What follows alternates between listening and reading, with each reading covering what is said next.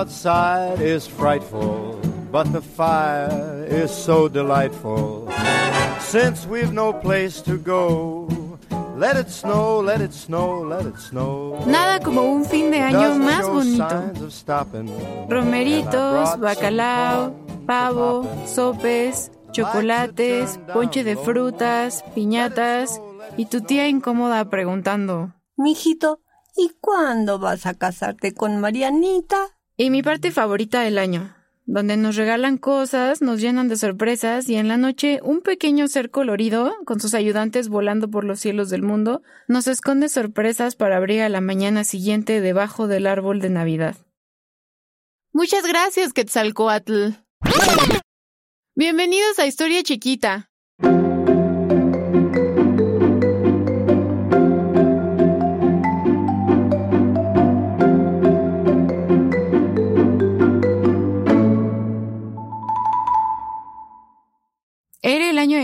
1930.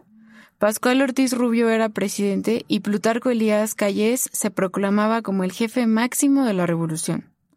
Y un día, específicamente el 4 de diciembre de 1930, la Lotería Nacional lanzó su sorteo extraordinario de 600 mil pesos en honor a una ave emplumada que provenía de un trasfondo mesoamericano. Por el premio de 600 mil pesos, por el premio de 600 mil pesos, premio mayor, premio mayor.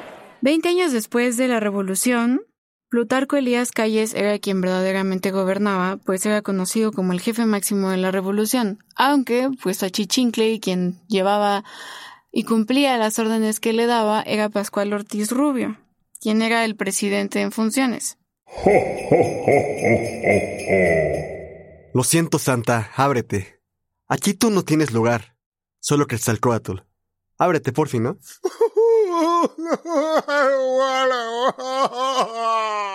Pero señor, creo que no es buena idea cambiar a Santa por Quetzalcoatl. ¿Recuerdas qué fue lo que le pasó al último que desafió mi gobierno?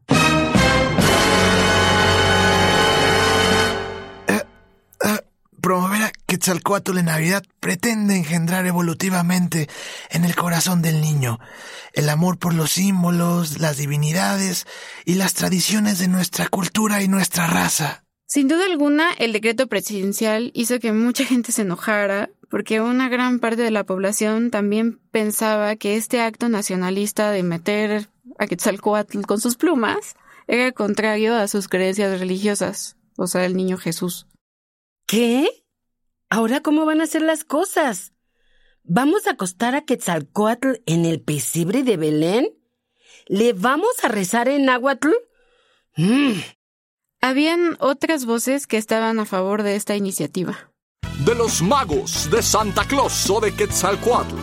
No puede haber obsequio como este. Refrigerador General Electric, que reduce el gasto de una casa a la vez que protege la salud. Mi Quetzalcoatl no es antirreligioso. Podrá ser raro, emplumado, feo, antirreligioso, pero jamás una estrella porno.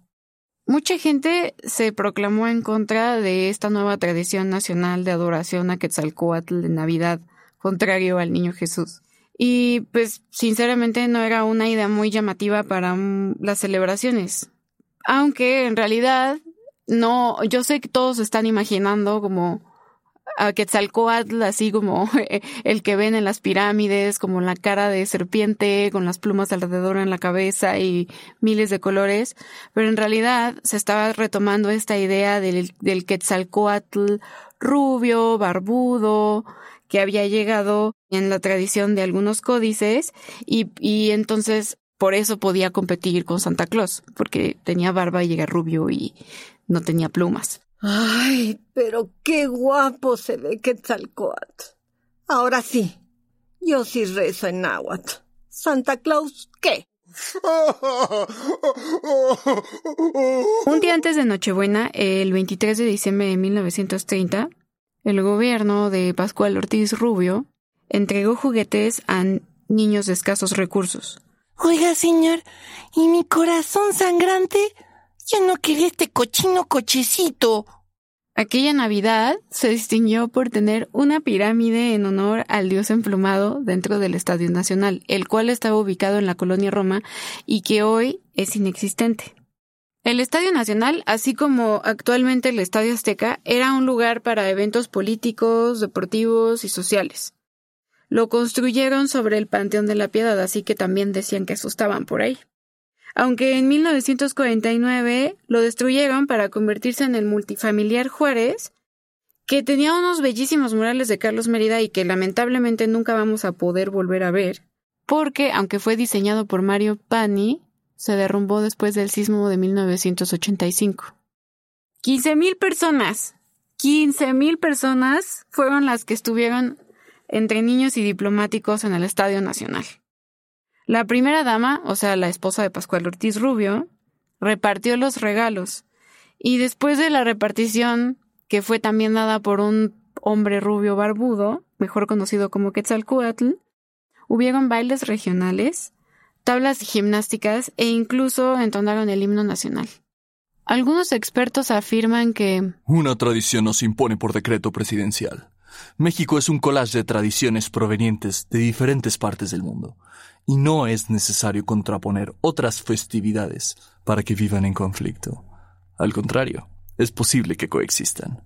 Lamentablemente, nuestra ave favorita con penacho y ropas de cuero no fue lo suficientemente gloriosa para ser parte del árbol y el pesebre navideño. Una vez más, Santa ganó la cruenta batalla de la mercadotecnia con su gaseosa y se proclamó el ganador de tres caídas sin límite de tiempo. Los esfuerzos del Partido Nacional Revolucionario, al cual pertenecían Pascual Ortiz Rubio y Plutarco Elías Calles y que actualmente conocemos como PRI, no fueron fructíferos en su búsqueda por unificar a nuestra cultura mediante símbolos patrios que podían ir en contra de la religiosidad pública de nuestra época. Les deseo una feliz Navidad y próspero año nuevo. Ya saben que pueden seguirnos en Instagram como Historia Chiquita y en Twitter como Historia Chiqui. Adiós. ¿Estás listo para convertir tus mejores ideas en un negocio en línea exitoso? Te presentamos Shopify. Tal vez no lo sabías, pero nuestro podcast More Than Mamis es un negocio y lo empezamos por supuesto para desahogarnos y hablar sobre la maternidad, no para convertirnos en expertas de ventas y del e-commerce. Así que sí, necesitábamos ayuda para vender nuestro merch y poner en marcha nuestra tienda. ¿Y cómo suena con Shopify?